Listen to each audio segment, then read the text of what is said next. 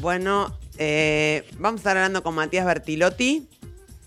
Después de un percance que tuve que romper el micrófono y Rojo me va a asesinar, pero no lo vamos a decir. Esto va a ser secreto.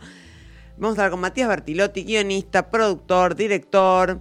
Eh, acaba de estrenar la película El hombre inconcluso y es conocido también por Cartoneros, Las huellas del secretario. Y es muy importante que es de Río Tercero, siendo cordobés, sin acento cordobés. Hola Matías, ¿cómo andás? ¿Qué tal? Buenos días, gusto saludarte a vos y a, toda tu audiencia. ¿Cómo están? Bien, tenés un poco de tonada, ¿eh? ¿Te parece? No, no, no, me, la sacaron, me la sacaron cuando me vine a Buenos Aires. Quedó en la valija. Mm. Pero te queda, te queda un poco de tonada. Viste que ustedes no, ponen la S, viste, las de cordobeses no ponen la S en muchos casos, tienen un idioma aparte. Mira, hace poco estuve eh, en Córdoba a raíz de, una invitación de la Feria del Libro y la verdad que no, no, no, no me identificaron como cordobés. Lo intenté, intenté copiarles el acento. y, no, y no pudiste. no pude, no lo logré. Está bien. Che, una preguntita, ya que cumplís varias funciones, ¿no? Siendo guionista, eh, productor, director, ¿en cuál te sentís más cómoda de, de esas funciones? Em, en la dinámica. Me parece que, me, gusta la dinámica de ir eh, de, la soledad de la escritura a esa idea de, dirigir y estar en el set y tener todo un equipo para llevar adelante una idea. Me gusta como productor agarrar ideas de otros y, motorizar eh, el deseo de otros. Eh, ir cambiando, viste, como cuando haces ejercicio. para para tonificar un músculo tenés que relajar el de al lado. Sí. Y así, ir de, ir de un lado al otro me, entusiasma muchísimo. pero digamos, como que las tres juntas es imposible. Bueno, ahora en esta... No, no, no. Juntas no, juntas no. Bueno, pero ahora eh, hiciste... Intercaladas, intercaladas. Pero en El Hombre Inconcluso hiciste... El guion es tuyo, ¿verdad? El guion es mío, pero por suerte a ver, lo escribí muchos años. 13, años antes, ¿o no? De... Sí, sí, sí, sí, sí, y nunca dejé de, reescribirlo, pero por suerte, viste, el, que filma el guion ya no es el que, el que lo escribió, uno va cambiando. Un poco en la película se dice, ¿no? hay unas, unas palabras medio filosóficas de, de, la escuela de Heráclito. Un hombre no se baña dos veces al mismo río. Bueno, el, que, el que dirige no, ya no es el que escribe. Claro. Porque aparte por ahí, digo, en la película, eh, Un hombre inconcluso, El hombre inconcluso, también los actores van, van agregando cosas que por ahí vos no hubieras puesto en el guion, ¿o no? ¿Van eh, modificando por, ahí un poco el guion o no? Sí, sí, por supuesto, porque, a ver, el guion en, términos, no, en términos de estructura, no, en términos sustanciales, pero yo me encontré después de haber escrito muchas versiones que ya el guion se había vuelto algo literario y, el maestro Doc Comparato, un gran maestro de guion, dice que el, el guion es el, comienzo de un proceso audiovisual y no el final de un proceso literario. ¿no? Nosotros hacemos guiones para que pasen a la instancia de realización. Y como me había costado tanto llegar a una instancia de producción para que se entendiera perfectamente, cada vez cada reescritura lo volvía más literario. Y con el elenco, el trabajo fue desandar ese camino y la verdad que fue decir menos, sacarle, sacarle, usar menos palabras. Había, muchas, había muchos más diálogos en la película que los actores me dijeron que no, no hacía falta y la verdad que me lo mostraban en acción y tenían razón. Eh, la, escena, la escena final, sin spoilear, había un diálogo, eh, un encuentro entre personajes que no vamos a decir quiénes porque es parte del misterio. Había un diálogo y, y, me dijeron, los dos actores me dijeron, dejarnos que te mostremos esto. Hicimos un ensayo, me lo mostraron sin diálogos y la verdad que funcionaba muchísimo mejor. Y eso es parte también, del. Vos también les dejaste que lo hagan, digamos, ¿no? También sí, va sí, parte tuya, porque no todos los directores deben ser así. No, no, no te hace menos director eh, aceptar ideas eh, del equipo, todo lo contrario, porque uno, uno elige en función de lo que necesita el relato. Claro. Y saber, saber cuál es, qué aceptar y qué no, es, este es el trabajo del director. Todo lo contrario, se es más director, eh, aceptando y escuchando todo el equipo técnico. Claro. Y contanos cómo surgió esta pasión tuya. Digamos que te hago, porque primero habrá sido guionista o cómo, cómo qué fue, qué fuiste primero. Ay, ¿qué fue primero? Me parece que estoy siendo. Yo no, no, me atrevo a decir lo que soy. Bueno, pero digamos, estoy... estás siendo. Cada día va a ser mejor. Uno cree que cada día va a ser mejor. Por ahí no, ¿viste? No sé. O es el sueño de uno. Pero, ¿qué, qué, con qué arrancaste? Esa sería la idea. ¿Con qué arranqué? A ver. En la vida arranqué escribiendo. Siempre me, gustó.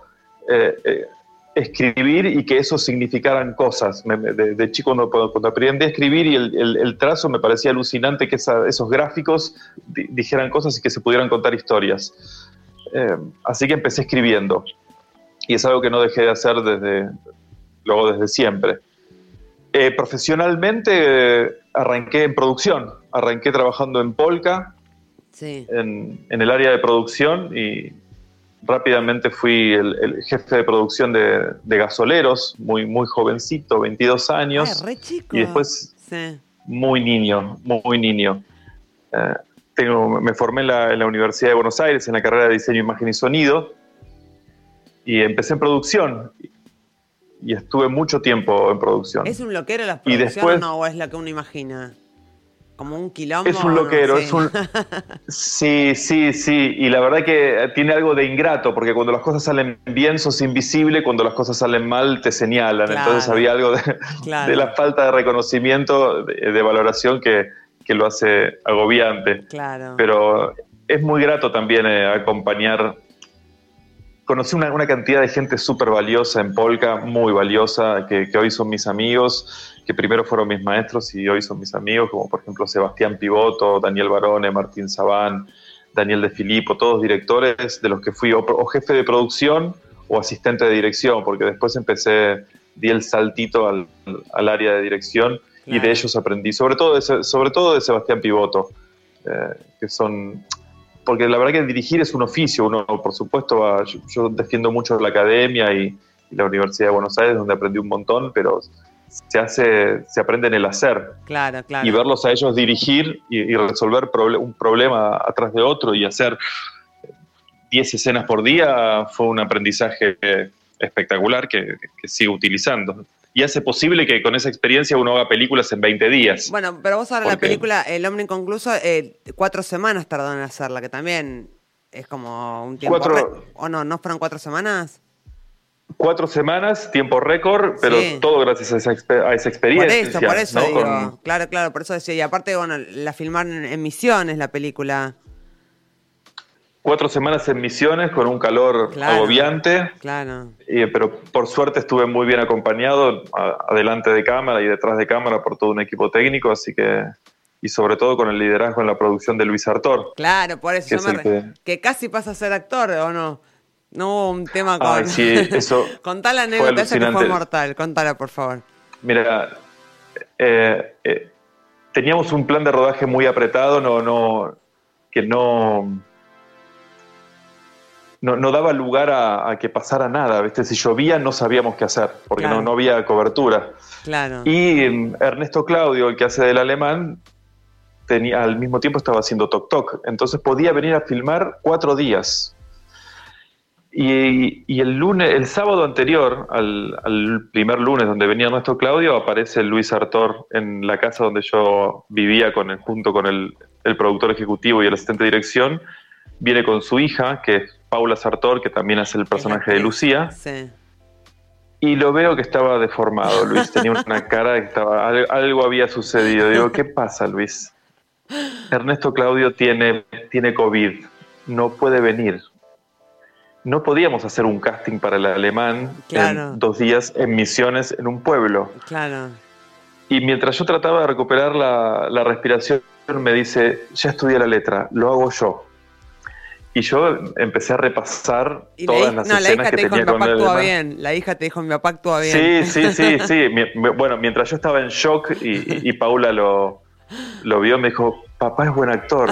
Yo no a ver, y, te lo digo hoy con toda la tranquilidad, yo no tengo dudas que hubiese hecho un gran papel, porque sí, es, es, un gran, es un gran actor, eh, Luis. Claro, pero igual el eh, momento, el, estrés. En el momento a mí se me cortó la respiración. Claro. Pero yo no tengo dudas que, que lo hubiésemos sacado adelante con, con, maestría. Pero resultó a, la noche o al día siguiente se hizo un test ya ni me acuerdo, parece que la pandemia fue un montón. No, a las 5 horas, bueno, yo porque lo vi en la nota, a las 5 horas ah, eh, se hizo, le dieron falso positivo. Fue otro lugar y dieron falso positivo, sí. Exactamente, pero para mí fue una semana claro. esa espera. No, igual aclaremos que todo el rodaje eh, que tardó cuatro semanas, pero fue en plena pandemia, ¿no? O sea, que es importante, con, barbijo, no barbijo, o sea, todo, más que eran misiones, con 40 grados de calor, una hinchada de pelotas, ese barbijo, el COVID, el no sé qué, el sí, hisopado. Sí, totalmente, porque, eh, nada, imagínate cualquiera de nosotros que tuviese, hubiese estado con, COVID es un rodaje detenido, es un desastre. Mm. Pero tuvimos suerte, bueno, suerte no, tuvimos la responsabilidad de llevar adelante un, rodaje. Claro. precauciones del caso. Eh, y, pero cómo, vos cuando, o sea, ¿cómo surgió esta idea? Porque también es muy graciosa, es como anecdótica. ¿Cómo surgió la idea de, eh, de, de la película, no? Vos, vos querías, vos fuiste a buscar un pasaporte, querías sacar un pasaporte, ¿o no? Mira, uno, las ideas, cuando uno se pone a escribir, eh, se, pone a escribir para saber de qué vas a escribir. No es que tenés una idea y te sentás a escribir. Y ahí empezás a meter todo lo que te está pasando en la vida y empezás a descubrir cosas. La verdad que escribir es un, eh, es un acto de descubrimiento. Si uno escribe con sinceridad, no, no, no puedes no salir transformado. Y en, ese momento yo estaba, sí, estaba buscando tu pasaporte mi ciudadanía italiana. Sí. Eh, exactamente. Que, y no, no encontraba el italiano y empecé a ver que, en algunas partidas estaba Bertelliti, Bertilotti, Bertolucci, ¿viste? aparecía cualquier cosa.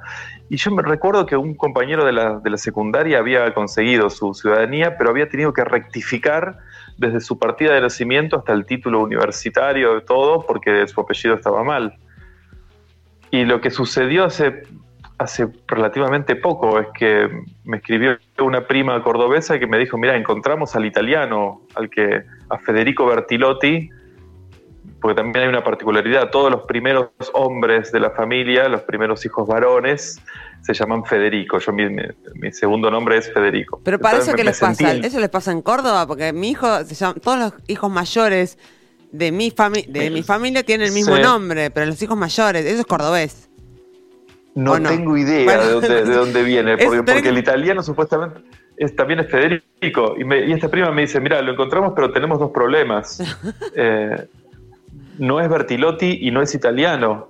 Así que se llama Federico Federic Bertilou y es francés.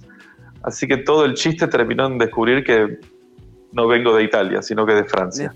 todo esto, todo esto cuando uno se siente a escribir, eh, uno lo mete, uno incorpora toda, toda, esa ficción personal. Y hay algo de eso en, la película. Claro. Por supuesto. Por eso, claro, es que era muy anecdótico, porque como, como supuestamente la idea viene de eso, ¿no? del doble nombre o no, de saberlo del nombre de uno. Sí, sí, mira, esta prima me lo, me lo decía en estos términos. Eh, estoy teniendo una crisis de identidad porque siempre fui la Tana Bertilotti acá en Córdoba y ahora qué soy. Entonces, el nombre nos da una cosa muy identitaria, por supuesto, parece una obviedad, pero yo quise poner eso en términos de un policial. Claro. Así que hay algo de esa búsqueda ¿Y por qué policial? del propio nombre.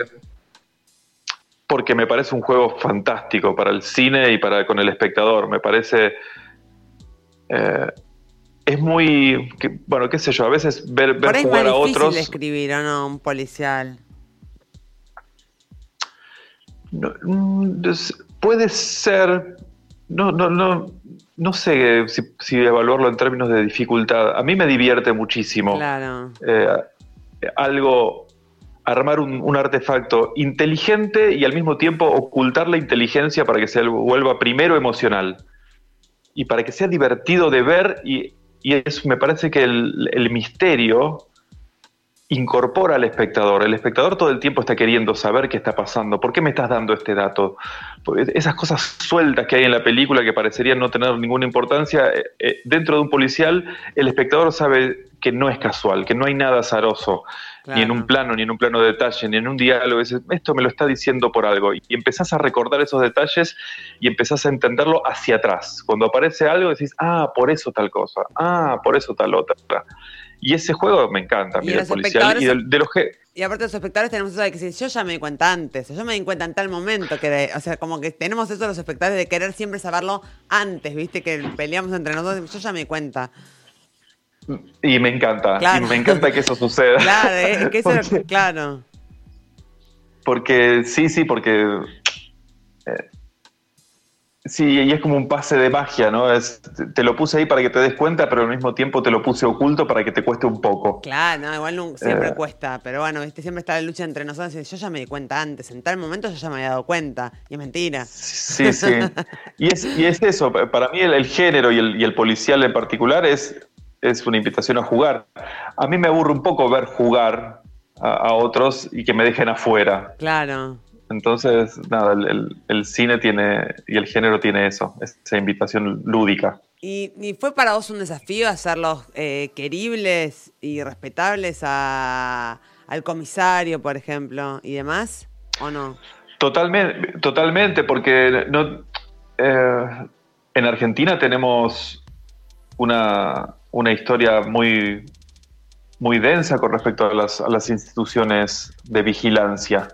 Y la película también se trata de eso, sin spoilear, también se trata de eso, y había que hacerlo querible al, oficial y al comisario, y me parece que, eh, aplicando unas reglas básicas de, la dramaturgia de Aristóteles, es la injusticia. Cuando a un personaje le sucede una injusticia, uno, uno tiende a, sentir empatía, y a estos personajes les los invade cierta injusticia. Entonces uno, creo que lo logramos por ese lado, eh, por supuesto con, con las grandes actuaciones de Gastón Ricó eh, como, como el oficial Gianoglio y, y Carlos Santamaría como, como Ignacio, el comisario. También había, mira, eh, este es uno de los juegos de, de, la película, ¿no? Había que ser queribles a, estos dos personajes policiales, sí, sí, de, la policía, y al mismo tiempo generar sospechas sobre el, principal sospechoso, que es Nicolás Pauls, que, a, quien querés inmediatamente. Entonces había que hacer el trabajo inverso, ¿no? Con este flautista de Hamelin que llega a un pueblo, no conoce a nadie y los enamora a todos en una semana. ¿Cómo puede ser que este hombre va a llegar a matar? ¿Es así? Este es el sospechoso del, asesinato. Entonces había que hacer el camino inverso entre lo policial y este fotógrafo. Sí, y esta, esta que yo te decía vos que como hacer una película, tanto desde el momento que la empezás a escribir hasta que termina, es como, es un periodo larguísimo y por ahí pasan millones de cosas, digamos. Es eh, el resultado final, ¿es lo que vos buscaste en el momento que lo escribiste hace tantos años? Mira, lo, que yo entendí cuando iba pasando el tiempo y no, no, estaba pudiendo filmarla es que no tenía que perseguir un resultado, sino que tenía que estar en el aquí y ahora de cada instante, porque mm, si no, eh, la frustración estaba a la vuelta de la esquina. Entonces siempre era lo mejor posible con lo que tenía y, estar abierto al, de nuevo, al equipo técnico y al equipo y al elenco. Entonces, no era la búsqueda de un resultado, era eh, disfrutar el tránsito y hacer lo mejor posible en cada momento. Eh, hoy, ahora que, la película está estrenada y está en los cines, estoy feliz con lo que pasó y con lo que está sucediendo, con, las devoluciones que tengo. Pero no, la búsqueda fue hacer lo mejor posible y, darlo todo. Y digamos, vos en cada momento que, o sea, cada vez que vos escribís algo, digamos, porque dirigir, vos podés dirigir tus propias, lo que vos escribís, o lo que te traen otros, ¿no? También. Por supuesto, sí, sí, sí, sí. Y vos le encontraste una satisfacción distinta, me quiero imaginar. Lo que pasa es que cuando uno escribe y dirige también ahí aparece una, voz muy personal. Ah, ah, ¿Presión? Sí. Ah, y yo soy muy exigente, sea conmigo mismo, sea algo que es muy personal como que algo que me encargan. Cuando, algo, cuando me encargan algo y lo acepto, lo hago personal. Busco la forma de, busco la forma de filtrar mi, mi experiencia y al mismo tiempo es inevitable. y por eso me llaman de alguna manera. Cuando asumo una responsabilidad, es imposible escribir con mano diestra y, no y estar desapegado emocionalmente. Tampoco se puede dirigir, no se puede dirigir eh, en, un quirófano. Uno genera lazos afectivos con el material y con la gente que lo está haciendo. Por supuesto, cuando uno escribe y dirige, esto es lo que te decía antes, eh, aparece una voz, aparece, eh, te descubrís siendo una persona que, tal vez no sabías que, eras. Está, buenísimo, es un, camino exploratorio pero muy personal. y de exposición. Y, y, uno se expone, se expone más. Y sí. ¿Y ya tenés ideas de, de algo futuro a, escribir o a, o a, dirigir? Montones. uno siempre tiene un montón de cosas como, como si fuese un gran invernadero a ver cuál brota. Cuál, cuál brota primero uno y cuál, y, cuál hace el lazo con, un productor, con un actor, pero sí, no, la verdad es que, en ese sentido uno no, para de, de, anotar cosas, de escribir cosas, de recibir propuestas de lee, este guion. Sí, sí, la verdad que por suerte eso siempre está, siempre es dinámico. Está bien, bueno, pero también tomarás un descanso. Si no. No, ¿qué, es, qué es descanso? no, bueno, está bien. si no enloqueces. Bueno, está No, yo, yo descanso. A, mí, mira, mi forma de descansar es. Eh, hago velas, hago macetas con concreto, hago dibujos, escribo, grabo canciones, hago todo mal, pero me hago un montón de cosas. Este, claro. y, así relaja, y, así salgo a andar en bicicleta, voy, estoy mucho tiempo, me, gusta ir al cine, al teatro con mi novia, paso mucho tiempo con mi pareja, así que por supuesto soy padre, aprendo muchísimo de mis hijas, esa es mi forma de descansar, la vida cotidiana. ¿Y a tus hijas y así surgen las ideas. ¿Le gustó la película? ¿A quién? ¿A tus hijas le gustó la película? A mis hijas les encantó la película, vieron, eh, nos gusta, disfrutamos mucho del proceso, yo les iba mostrando las escenas sin los efectos visuales, sin el color, les iba contando lo que quería hacer, les iba mostrando cortes previos al corte final, a ver qué opinaban, qué entendían. Son grandes cinéfilas, mis hijas, aunque tengan 11, 11 y 8 años eh, entienden las citas cinéfilas que pongo en la película. Son, son dos, personajes espectaculares. Bueno, puedo tener como novias, pueden ser novias de mis hijos, Tenemos la edad para que sean novias de mis hijos, ¿eh? Tengo dos varones. Ah, bueno, bueno. bueno, que, que, elijan, que elijan. claro, claro. Así que bueno, te re felicito, es un orgullo. Eh, que la película es argentina, que trabajan todos argentinos, que el 90% de los que han trabajado en la película son de Misiones, eso no lo dijimos, y es importante. Sí, sí, sí, la película es una película misionera en su espíritu, porque no solamente la filmamos en Misiones, sino que esto que vos señalás, el director de fotografía, Iñaki Echeverría, es eh, misionero, el director de arte, Axel Monsú, es misionero, y el 90% del equipo es misionero, así que tiene todo el amor de, la Tierra Roja. No, por eso está buenísimo, aparte que se vean la, la, hermosura y lo lindo que es Misiones y que sea gente que trabaja, que es de ahí, de la zona también.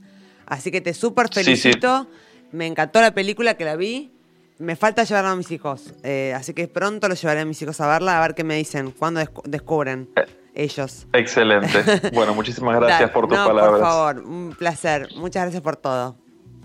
Beso enorme. Saludos a todos.